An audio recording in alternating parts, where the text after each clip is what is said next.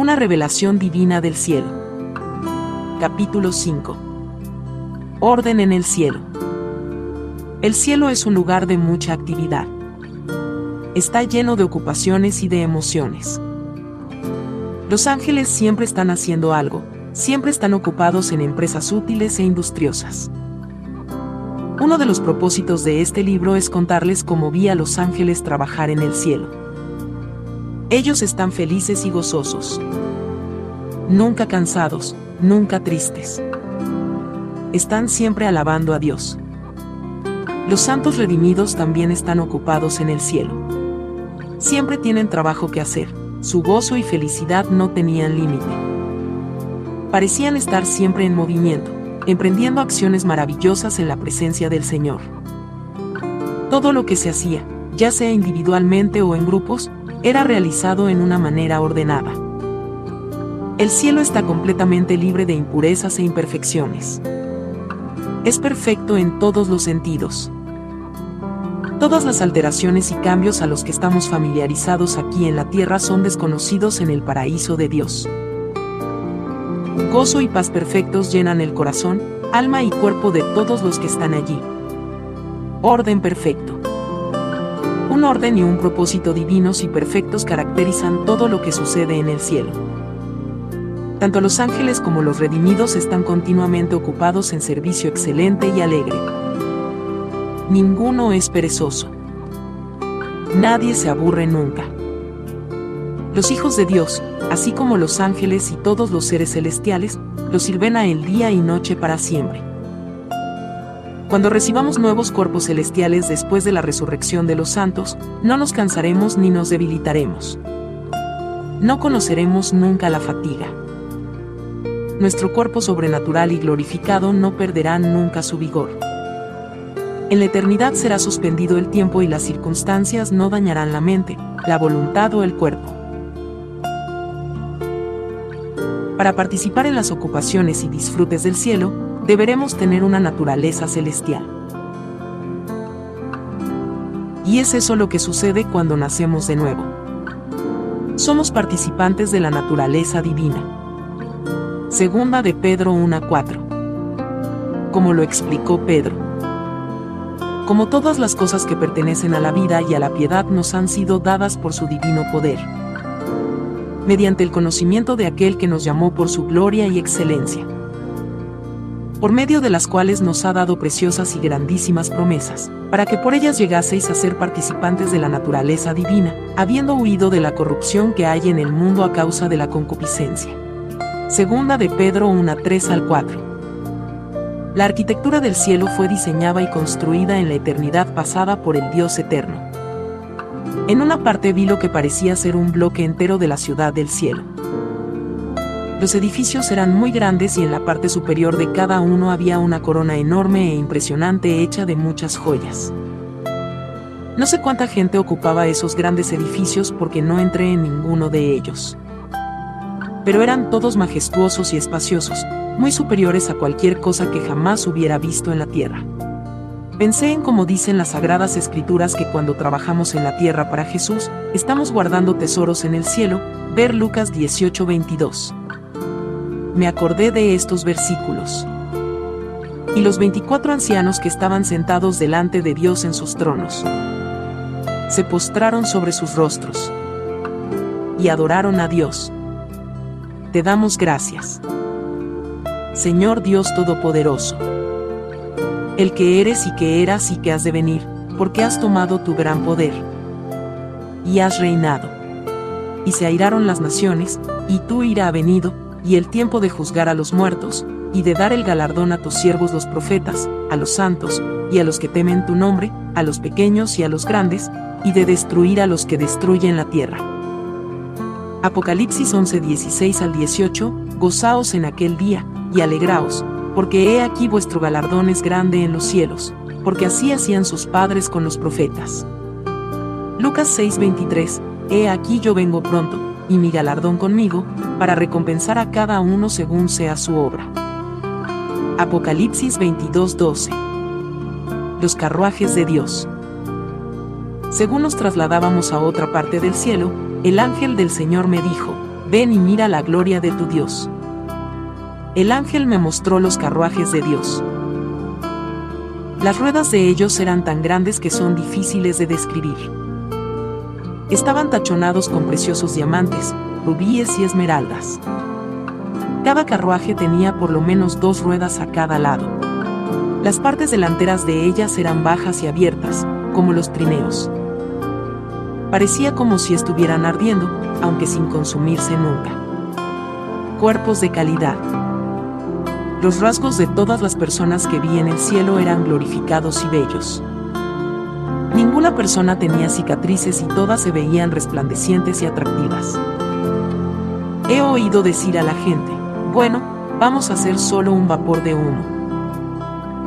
No, ustedes no van a ser vapores de humo.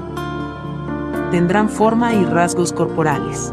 La Biblia dice que hay ancianos alrededor del trono, y alrededor del trono había 24 tronos, y vi sentados en los tronos a 24 ancianos, vestidos de ropas blancas, con coronas de oro en sus cabezas. Apocalipsis 4:4 Los patriarcas en el cielo son hermosos redimidos de Dios que han muerto y partido antes que nosotros. Dios les ha dado vida eterna. Los vi como han de ser cuando reciban sus nuevos cuerpos glorificados después de la resurrección. Amados hermanos, ustedes serán increíblemente felices en el cielo. Cuando estuve allí, los recuerdos de mi hogar quedaron muy lejanos. Allí no había tristeza, ni aflicción, ni sufrimiento, ni dolor. Yo estaba feliz en el gozo del Señor y sobrecogida por la hermosura de Él. No había oscuridad en el cielo. Allí solo había gloria, fuerza y poder en todas partes, en especial cuando uno se acercaba al trono.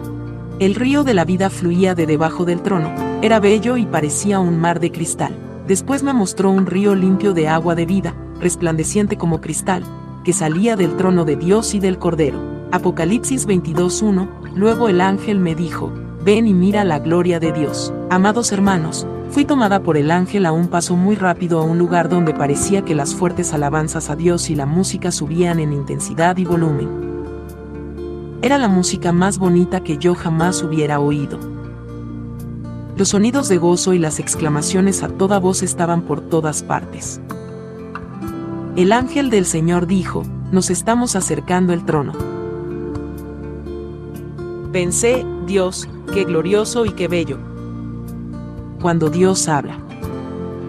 Cuando Dios habla, doce ángeles de gran tamaño, cada uno de ellos de 10 a 15 pies de estatura, se paran en el frente del trono. Como tocan sus trompetas. Hermosas gemas adornan la parte delantera de sus vestiduras.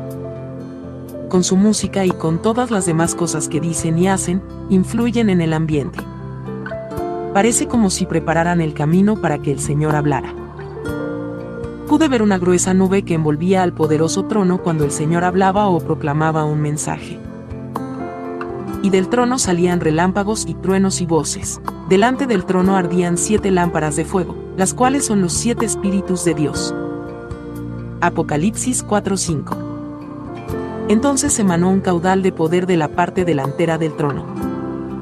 En medio del trono, el Dios Todopoderoso mora en una nube de gloria. Cuando Dios habló, su voz sonó como muchas aguas.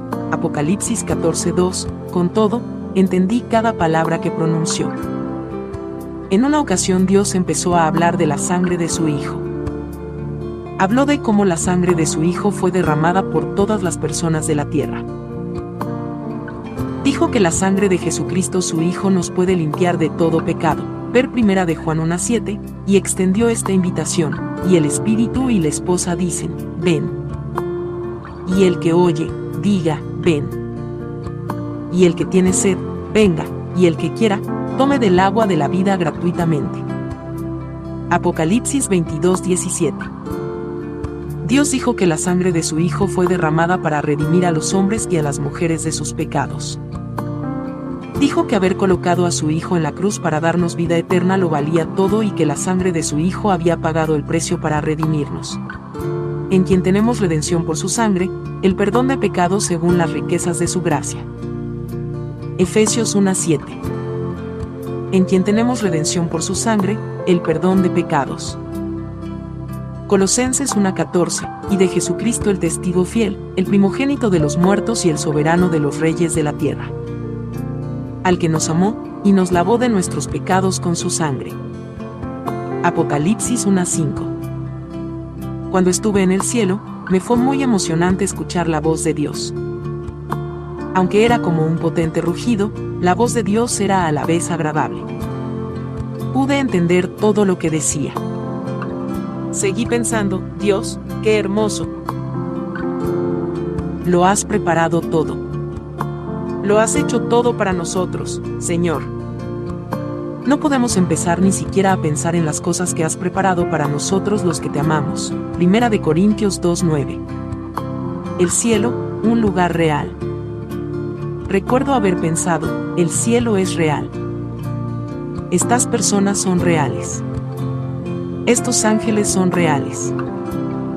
Todo esto es hermoso y real, y algún día lo voy a heredar si continúo sirviendo al Señor.